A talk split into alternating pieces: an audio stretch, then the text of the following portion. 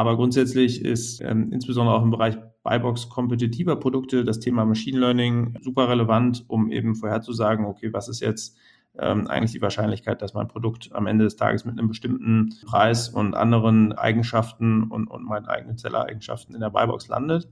Das ist ähm, auf jeden Fall extrem hilfreich, da in der Granularität dann auch die richtigen Entscheidungen zu treffen und nicht, äh, im, um, um, um besser zu sein, als einfach zu sagen, ich gebe allen Produkten 50 Cent über den günstigsten oder irgendeinen festen Abstand, sondern da wirklich eben datengetrieben aus den Daten herauszulesen, okay, ähm, welche Konstellationen führen denn wirklich dazu, dass ich die Buybox habe ähm, und da dann eben auch logischerweise den maximalen Preis dann irgendwo ähm, zu setzen, den man aus den wirklichen Daten eben ausgelesen hat, den man sich erlauben kann zu setzen, um die Buybox äh, noch zu bekommen.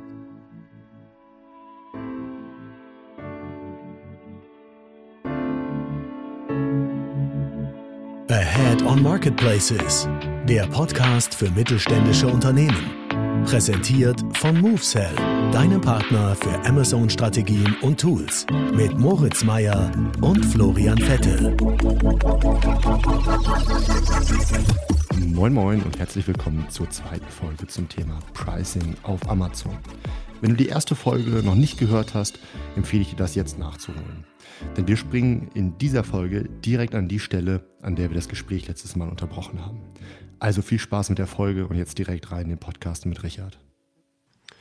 Alright, vielen Dank. Jetzt sind bei unseren Zuhörern ähm, ja nicht nur ähm, ja, Unternehmen dabei, die exklusive Produkte anbieten, sondern wir haben einfach teilweise die Situation, dass wir ähm, in der Buybox mit anderen äh, Händlern sind und äh, ja, wenn ich da auch Tests machen möchte, ähm, wie, wie stelle ich das an? Oder sagst du, ähm, das äh, ja, ist einfach so eine ganz andere Dynamik, das kann man nicht ansatzweise jetzt irgendwie hier zusammenfassen.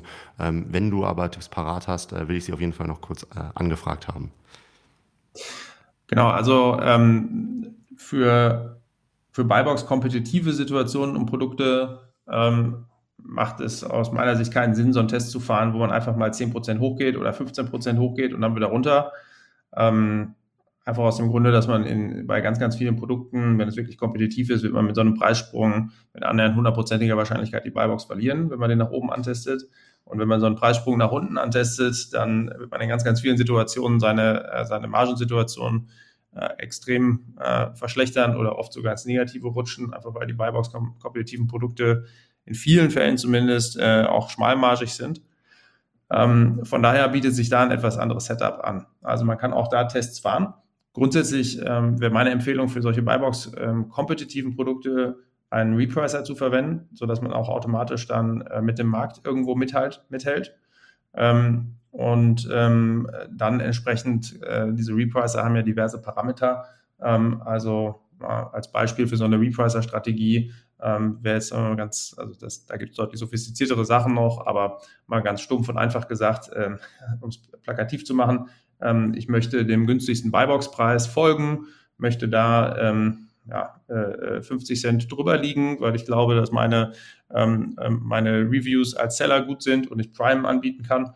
Und deswegen glaube ich, dass ich etwas mehr nehmen kann als der günstigste und möchte gleichzeitig nur bis zu einer gewissen Minimalmarge von jetzt mal als Beispiel PC2 von äh, minimal 5% äh, irgendwo runtergehen und danach ist für mich Schluss. Ähm, und äh, so, diese Parameter kann ich aber im Repricer setzen. Ne? Ähm, jetzt könnte so ein Test so aussehen, dass ich ähm, eine Woche lang äh, ein bestimmtes Parameterset fahre und dann eine Woche lang äh, dann manuell eben in den Repricer reingehe und manuell ein anderes Parameterset ähm, setze. Ja, also dann einfach sage, okay, ich gehe jetzt hier nicht mehr 50 Prozent drüber, sondern nur noch 10 Prozent drüber äh, über den günstigsten oder ich verändere meine Minimalmarge von 5 Prozent auf 10 Prozent und ähm, teste einfach mal, ähm, wie sich dann die Performance des Produktes ändert und mit welchem Setup äh, an Parametern äh, ich dann am Ende irgendwo die, äh, das Maximum halt irgendwo raushole aus dem Produkt.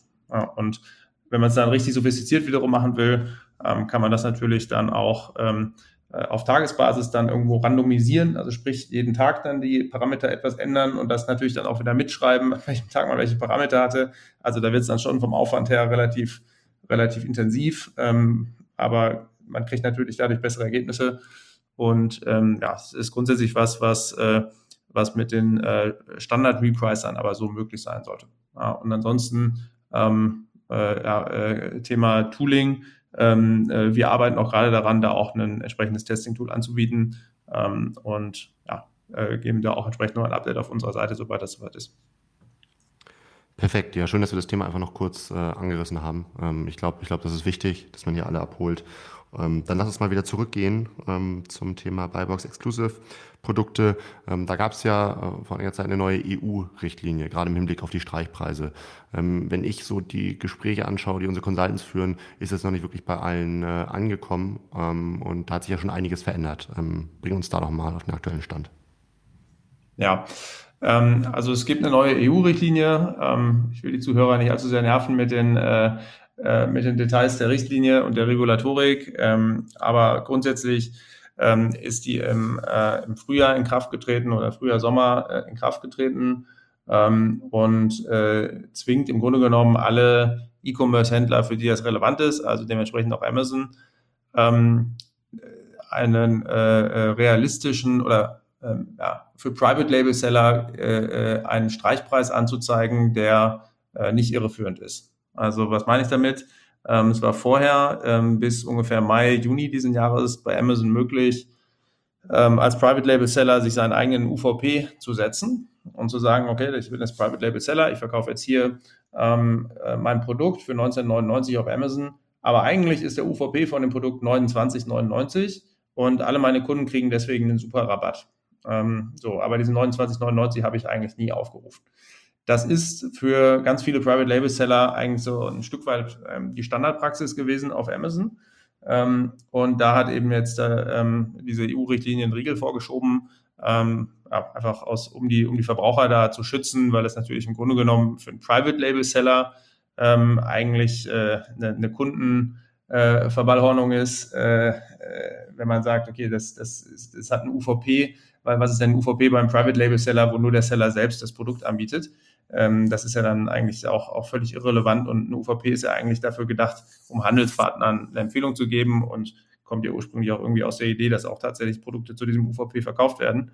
Ähm, und das ist da ja überhaupt nicht mehr dann der Fall. So, deswegen gab es diese Richtlinie, ähm, dass Amazon das nicht mehr so machen darf und nicht mehr anzeigen darf. Ähm, und äh, was sich seitdem jetzt geändert hat, ähm, ist, dass Amazon aber trotzdem jetzt seit einiger Zeit, nicht direkt seit dieser Richtlinie, aber jetzt seit einiger Zeit, seit einigen äh, Monaten, relativ frisch, ähm, trotzdem äh, Stadtpreise anzeigt, also sprich Streichpreise, durchgestrichene ähm, Preise und dann auch Rabatte anzeigt und das nochmal deutlich prominenter als die UVPs vorher, also wirklich mit so einem roten ähm, Badge äh, auf der Suchergebnisseite ähm, statt 22,99 jetzt 19,99 minus x Prozent. Ähm, sehr prominent. Ähm, und äh, da wird jetzt als Stadtpreis der historische Medienpreis ange angegeben.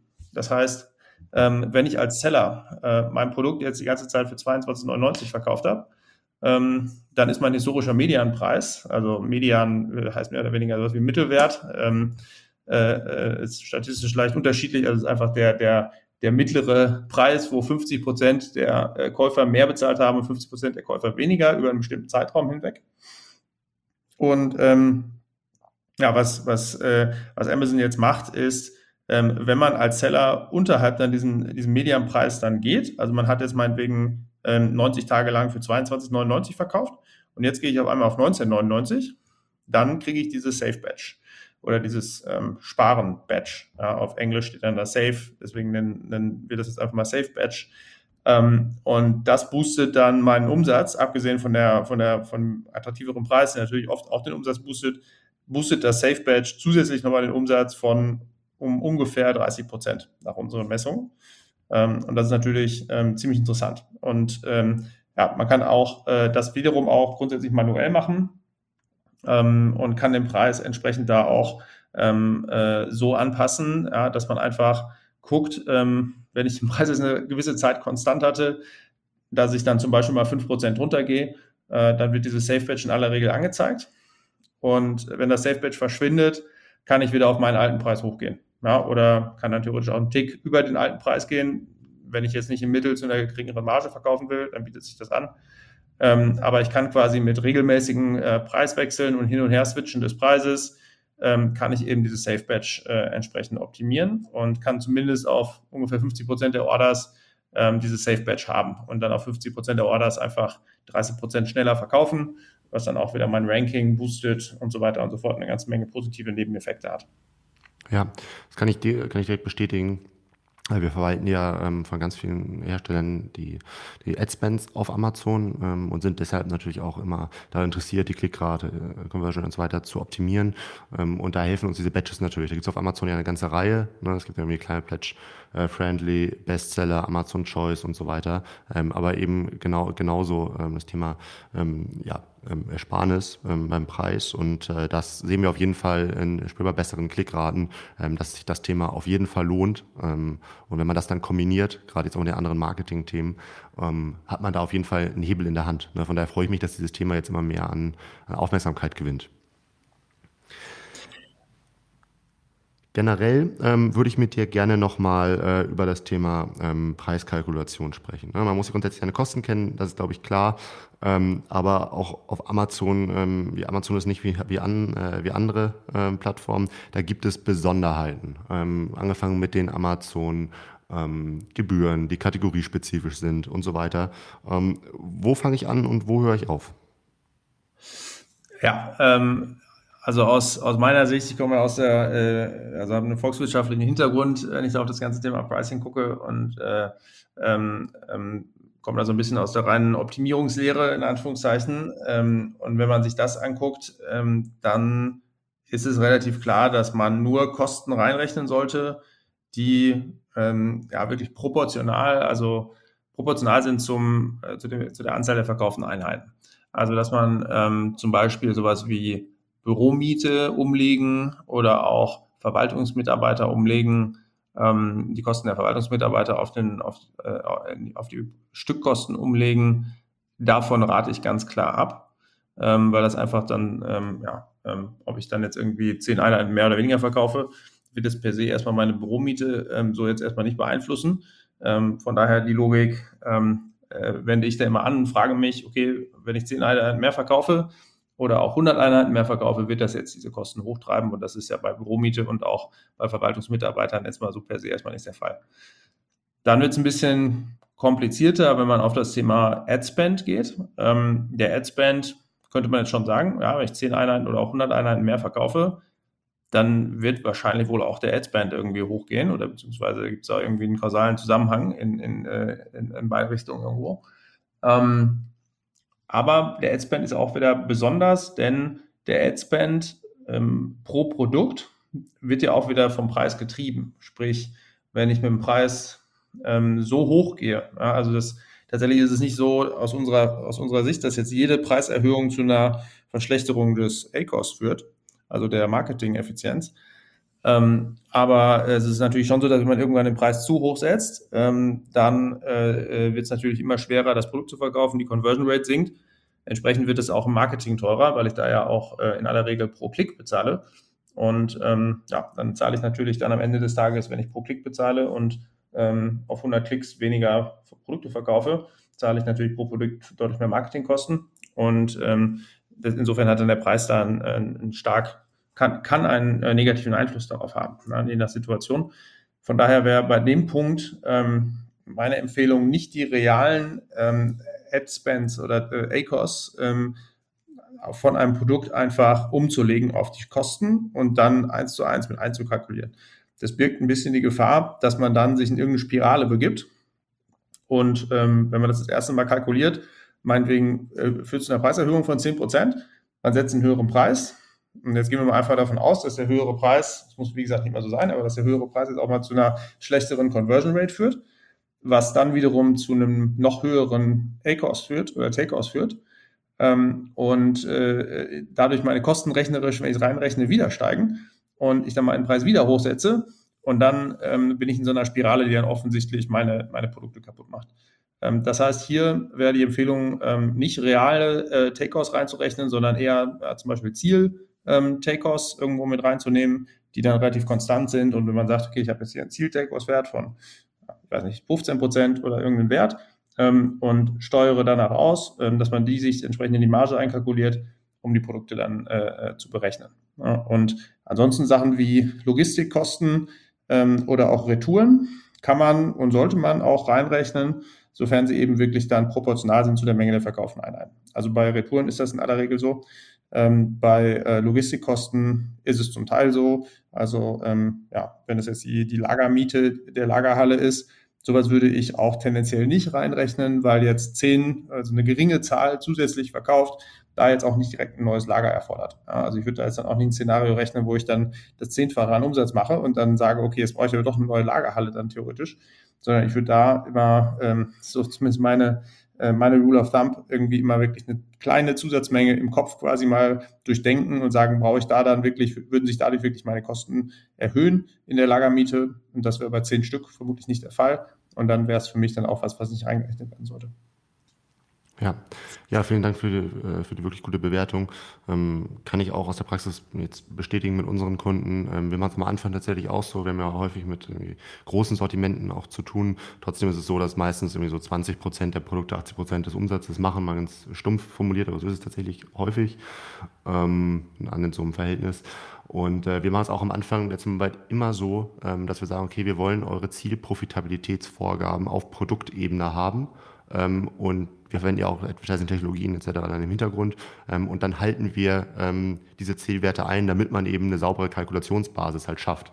So, da gibt es durchaus mal verschiedene Phasen im Advertising, wo man sagt, gerade in der Anfangsphase ist man auch mal bereit, irgendwie zum Break-Even zu verkaufen, teilweise vielleicht sogar der, der Sichtbarkeit wegen ähm, einfach drauf zu zahlen. Ähm, aber man sollte sich immer da dann äh, auch dann zeitnah einpendeln, dass man sagt, okay, ich habe hier meine Profitabilitätsziele und da weiß ich, ähm, ich habe jetzt einen Partner der die, die verlässlich einhält, ne? oder wenn ich eine Abteilung habe, die die verlässlich einhält, ähm, glaube ich auch, es ist, ist un, un, unglaublich wichtig.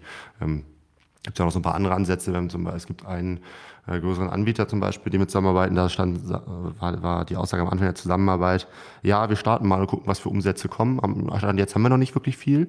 Ähm, aber wir wissen, wir können vier Prozent ähm, des Produktpreises für Werbung investieren. So, also sorgt doch mal für die Sichtbarkeit, ähm, dann steigt ja auch mit der Zeit der Adspend oder beziehungsweise sorgt für die Umsatzsteigerung mit der Zeit der Adspend. Und da entsteht natürlich so ein bisschen dieses Henne-Ei-Problem, gerade am Anfang, wenn noch nichts da ist.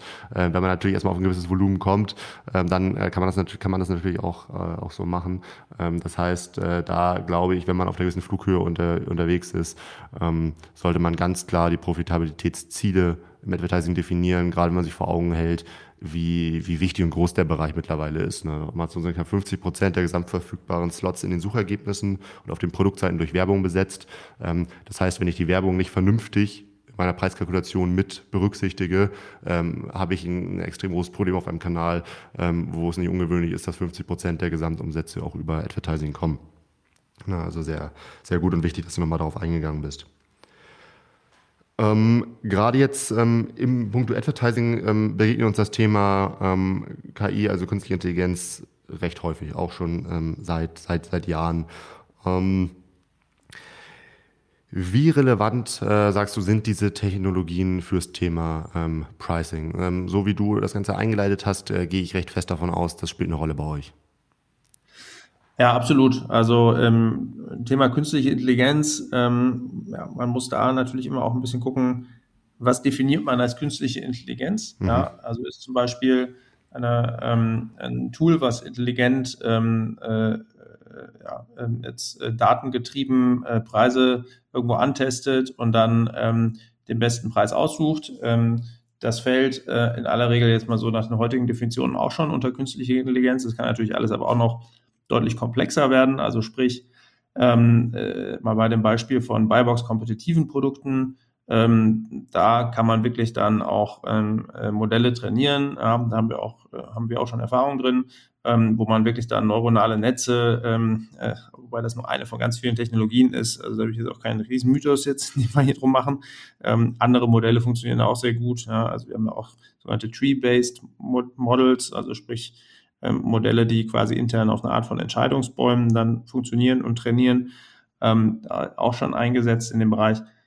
Aber grundsätzlich ist äh, ähm, insbesondere auch im Bereich Buybox kompetitiver Produkte das Thema Machine Learning ähm, äh, ja, super relevant, um eben vorherzusagen, okay, was ist jetzt ähm, eigentlich die Wahrscheinlichkeit, dass mein Produkt am Ende des Tages mit einem bestimmten ähm, Preis und anderen äh, Eigenschaften und, und meinen eigenen Sellereigenschaften in der Buybox landet. Ähm, das ist ähm, ja, auf jeden Fall extrem hilfreich, da in der Granularität dann auch die richtigen Entscheidungen zu treffen und nicht ähm, äh, im, ja, äh, ähm, um, um, um besser zu sein, als einfach zu sagen, ich gebe allen Produkten 50 Cent über den günstigsten oder irgendeinen festen Abstand, sondern da wirklich eben datengetrieben aus den Daten herauszulesen, okay, ähm, was, welche Konstellationen führen denn wirklich dazu, dass ich die Buybox habe ähm, und da dann eben auch dann äh, logischerweise den maximalen Preis dann irgendwo ähm, zu setzen, den man aus den wirklichen Daten eben rausgelesen hat, ähm, den man sich erlauben kann zu setzen, um die Buybox äh, noch zu bekommen. Also äh, insbesondere in dem Bereich ist künstliche Intelligenz ähm, absolut relevant und für dieses Thema Buybox ex, ähm, exklusive Produkte sehen wir das Ganze ebenfalls. Ja, also das ähm, äh, Thema Testing, wenn man das etwas weiterdenkt, dann geht das auch in den Bereich und, und wenn man jetzt über automatisiertes Testing und dann eben auch lernende, daraus lernende Modelle dann spricht, dann gibt's das, dann geht das sehr schnell in den Bereich von dem sogenannten Reinforcement Learning rein. Also sprich, das sind im Grunde genommen Algorithmen, die äh, in der realen Welt ähm, ausprobieren und dadurch immer schlauer werden und immer besser dann agieren können. Ja, und in die Richtung geht das ganze Thema im Grunde genommen bei, bei Buybox-exklusiven Produkten aus meiner Sicht. Ja, das heißt, ähm, ja, es ist wahrscheinlich recht einfach fest, festzuhalten, dass in dem Moment, wo ich auch nicht nur meine drei Produkte habe, sondern ein paar mehr, und das gilt ja für die meisten, ähm, dass es da auf jeden Fall extreme Vorzüge haben kann, ähm, da mit einem Toolanbieter wie euch zusammenzuarbeiten, ähm, einfach weil man da auch mit der Zeit einfach auch wahrscheinlich viele Learnings von anderen transferieren kann, weil sie sich dann bei euch in der KI einfach sammeln ähm, und man von vornherein bessere Entscheidungen ähm, halt trifft. Trotzdem wie super, dass du auch nochmal Ansätze mitgebracht hast wie man es auch erstmal selbst für sich testen kann. Ähm, aber ich glaube, die Vorteile liegen auf der Hand, ähm, wieso man das, wenn man das Thema richtig ernst meint, eben auch dann mit einem spezialisierten Toolanbieter ähm, machen, ma beziehungsweise sich mal mindestens damit auseinandersetzen sollte, ähm, weil man da ja dann doch nochmal ganz andere Stellschrauben und einen ganz anderen Impact hat. Ja, ja, genau, absolut. Also man ähm, mit, mit wirklicher KI dahinter ähm, äh, kann man im Grunde genommen einmal die Skalierbarkeit sicherstellen, also dass, dass man auch ein großes Portfolio an ASINs äh, über mehrere Marktplätze hinweg dann auch für den jeweiligen, also über verschiedene Länder bei Amazon hinweg, ähm, für das jeweilige Land dann auch ähm, an den Markt anpasst. Ähm, und äh, hat gleichzeitig auch die Möglichkeit mit einer, mit einer KI, ähm, ja, ähm, die kontinuierlich lernt ähm, aus allen Datenpunkten, die zur Verfügung stehen, das ist manuell in den allermeisten Fällen so jetzt nicht abbildbar, aus Zeitgründen und auch weil, ähm, ja, weil man dann sehr große Excel-Modelle bräuchte, in Anführungszeichen, ja. Ähm, und von daher hat man da in, in den beiden Dimensionen Vorteil. So, ähm, eine letzte Frage ähm, habe ich, hab ich, noch, hab ich noch im Kopf. Wir sind äh, jetzt aber schon über 50 Minuten. Das heißt, äh, ich habe für mich ähm, gedanklich bin ich damit schon durch, dass wir da zwei Folgen draus machen. Ähm, dementsprechend bin ich auch entspannt, dir jetzt noch ähm, die letzte Frage zu stellen. Ähm, einige unserer Zuhörer verkaufen, ähm, das heißt einige, die meisten, verkaufen neben Amazon auch noch auf, äh, auf weiteren Kanälen. Ähm, wie zum Beispiel an Marktplätzen. Ein Thema wird ja immer größer, je nachdem, in welcher Kategorie ich unterwegs bin, gibt es ja schon recht viele andere Marktplätze, ähm, eigene Webshop ähm, und natürlich auch eben Handelspartner. Ähm, vielleicht hast du noch so ein paar, ähm, paar Tipps zusammengefasst, ähm, was man da in Bezug auf Pricing beachten kann. Ja. Also Amazon ist, äh, ist ein sehr spezieller Marktplatz. Ähm, hatte ich ja vorhin schon mal irgendwann erwähnt, äh, in dem Kontext, ähm, dass Amazon ja selber auch verkauft und eben auch Third-Party-Seller gleichzeitig neben sich dann auf der Plattform hat. Ähm, gleichzeitig ähm, stellt Amazon eben äh, bekannterweise eben auch mal sehr stark den Kunden in den Fokus und dass der Kunde ähm, ja, geschützt oder beziehungsweise eine tolle äh, User Experience haben soll, was natürlich aus Amazon-Sicht Amazon auch total Sinn macht, ähm, damit äh, der Kunde natürlich beim nächsten Mal auch wieder zu Amazon kommt und Amazon vertraut. Ähm, was ein Resultat daraus ist, ist, dass Amazon ähm, tatsächlich Produkte, ähm, die es irgendwo anders im Netz gibt, ähm, crawlt, also sprich die, die Preise automatisiert abgreift von anderen ähm, Händlern im Netz. Mhm hm, zum Beispiel auch über Preisvergleichsplattformen äh, gehe ich davon aus, dass Amazon das eben auch ab, abgreift, auf Idealo, auf Google Shopping. Und auf den anderen, äh, ähm, also das sind die Beispiele für Deutschland, ähm, das ist so ein bisschen länderspezifisch, was ja die einschlägigen Portale sind. Und ähm, daraus einen sogenannten Competitive Price Threshold berechnet. Ähm, Und äh, das heißt, ähm, ja, äh, Amazon guckt, wie viel Produkte irgendwo anders im Netz kosten. Und wenn die Produkte irgendwo anders, ich sage jetzt mal 20 Euro kosten und man versucht das Produkt auf Amazon zu 24 Euro zu verkaufen, ähm, auch wenn man in der Buybox exklusiv ist, hat man dann eine recht hohe Wahrscheinlichkeit, dass man seine Buybox, seine eigene Buybox verliert ja, und einfach dann das Produkt mhm. ohne Buybox ist. Ähm, und ähm, ja, einfach um, äh, weil Amazon eben diese, äh, diese Praxis bestrafen möchte, in Anführungszeichen, dass man Produkte anbietet, ähm, insbesondere als Private Label Seller oder als, als Hersteller ähm, mit Handelspartnern, ähm, die, äh, äh, die auf Amazon eben teurer angeboten werden als irgendwo anders. Ja, weil das will natürlich Amazon strategisch absolut vermeiden. Von daher ist ähm, da meine Empfehlung eigentlich, ja, wenn man es ernst meint mit Amazon und wenn Amazon für das eigene Unternehmen ein wirklich wichtiger Kanal ist, dann hier darauf zu achten und auf Amazon ähm, möglichst nicht über diesen Competitive Price Threshold anzubieten mhm. oder mit anderen Worten ähm, kompetitiv anzubieten mit anderen Preisen im Netz. Ja, und wenn man das nicht macht, verliert man da seine eigene Buybox ähm, und verliert dann entsprechend äh, enorm viel Umsatz und auch Ranking. Ähm, ja, und äh, das ist eigentlich ein so, eine, ein so ein Spezifikum bei Amazon. Ansonsten gibt es, äh, ähm, wäre da noch mein Kommentar zu dem ganzen Thema, dass man sich wirklich ähm, die Karten legt, äh, angenommen man ist Hersteller und ähm, vertreibt über Handelspartner und auf Amazon, ähm, dass man sich dann wirklich die Karten legt und sagt, wie wichtig ist Amazon als Vertriebskanal äh, langfristig? Ist Amazon mein Hauptvertriebskanal ähm, und habe ich zusätzlich noch Handelspartner, die dann Zusatzumsatz bringen? Oder sehe ich langfristig für mich ähm, die Handelspartner als Hauptkanal und Amazon ist ein Zusatzkanal ähm, oder ist es irgendwo ein 50-50-Split und was sind hier meine Ziele? Ja, also man muss natürlich gucken, wo kommt man her und wo steht man jetzt und was sind die Ziele, wo man hin will im Kanalmix. Ähm, und wenn man sagt, Amazon soll eine relevante Rolle spielen, auch in der Zukunft, und man setzt stark auf Amazon, dann macht es aus meiner Sicht absolut Sinn, ähm, eben auch zu schauen, ähm, dass man auf Amazon kompetitiv anbietet mit anderen Preisen im Netz ähm, und im Zweifel dann äh, ja, entweder Handelspartner ähm, dann äh, ja, irgendwo ähm, reduziert ähm, oder äh, dann Systeme so gestaltet, dass man das irgendwo sicherstellen kann. weil ansonsten, wenn man es als Hersteller auf Amazon ja, äh, langfristig relativ schwer haben, wenn man äh, die Produkte da nicht kompetitiv anbieten kann mit, mit anderen Produkten im Netz, mit anderen Angeboten im Netz. Ja, haben wir ja auch schon drüber gesprochen, ne? also was da gerade für ein Umdenken halt stattfindet ne? und dementsprechend bestärkt es das nochmal. Ähm, ich glaube, da sind ganz, ganz viele Hersteller gerade in diesem Prozess ähm, und ich glaube, die Folge, die wir jetzt ähm, hier zusammen aufgenommen haben, ähm, ist ganz wichtig, um da einfach nochmal mehr Verständnis für zu schaffen. Von daher hoffe ich, dass wir damit möglichst vielen weiterhelfen können. Richard, an dich vielen Dank ähm, richtig spannend, richtig coole äh, Infos. Ähm, ich äh, ja, kann mir gut vorstellen, dass wir in Zukunft nochmal weitermachen. Ja, auch von meiner Seite ganz herzlichen Dank, Florian, ähm, äh, dass wir mal zusammen quatschen konnten äh, zu dem Thema. Ähm, hat mega Spaß gemacht, der Austausch und äh, glaube ich echt einige coole Punkte von, äh, von, von eurer Erfahrung heraus und, und von unserer Erfahrung aus hier zusammengekommen. Ähm, ja, und äh, freue mich, dass wir das nächste Mal dann äh, hoffentlich auch mal wieder Gelegenheit haben, uns persönlich zu sehen und äh, wünsche dir alles Gute. Und Zuhörern wünsche ich auch alles Gute. Perfekt, äh, besten Dank. Bevor wir die Folge jetzt abschließen, ähm, gibt es bei euch die Möglichkeit, das einfach mal zu testen äh, im Tool?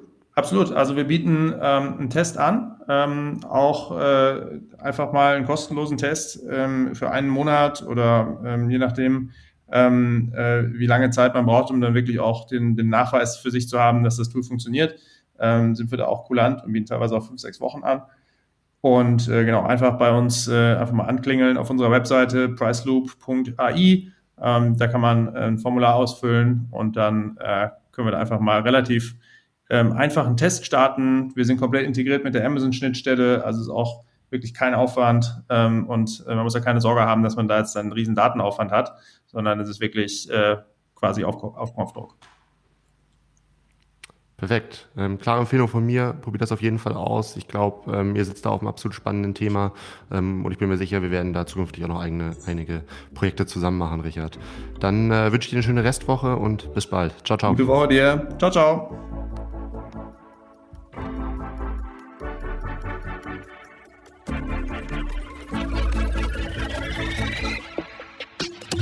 Du möchtest noch mehr lernen und immer up to date sein? Dann folge MoveSell auf YouTube und LinkedIn.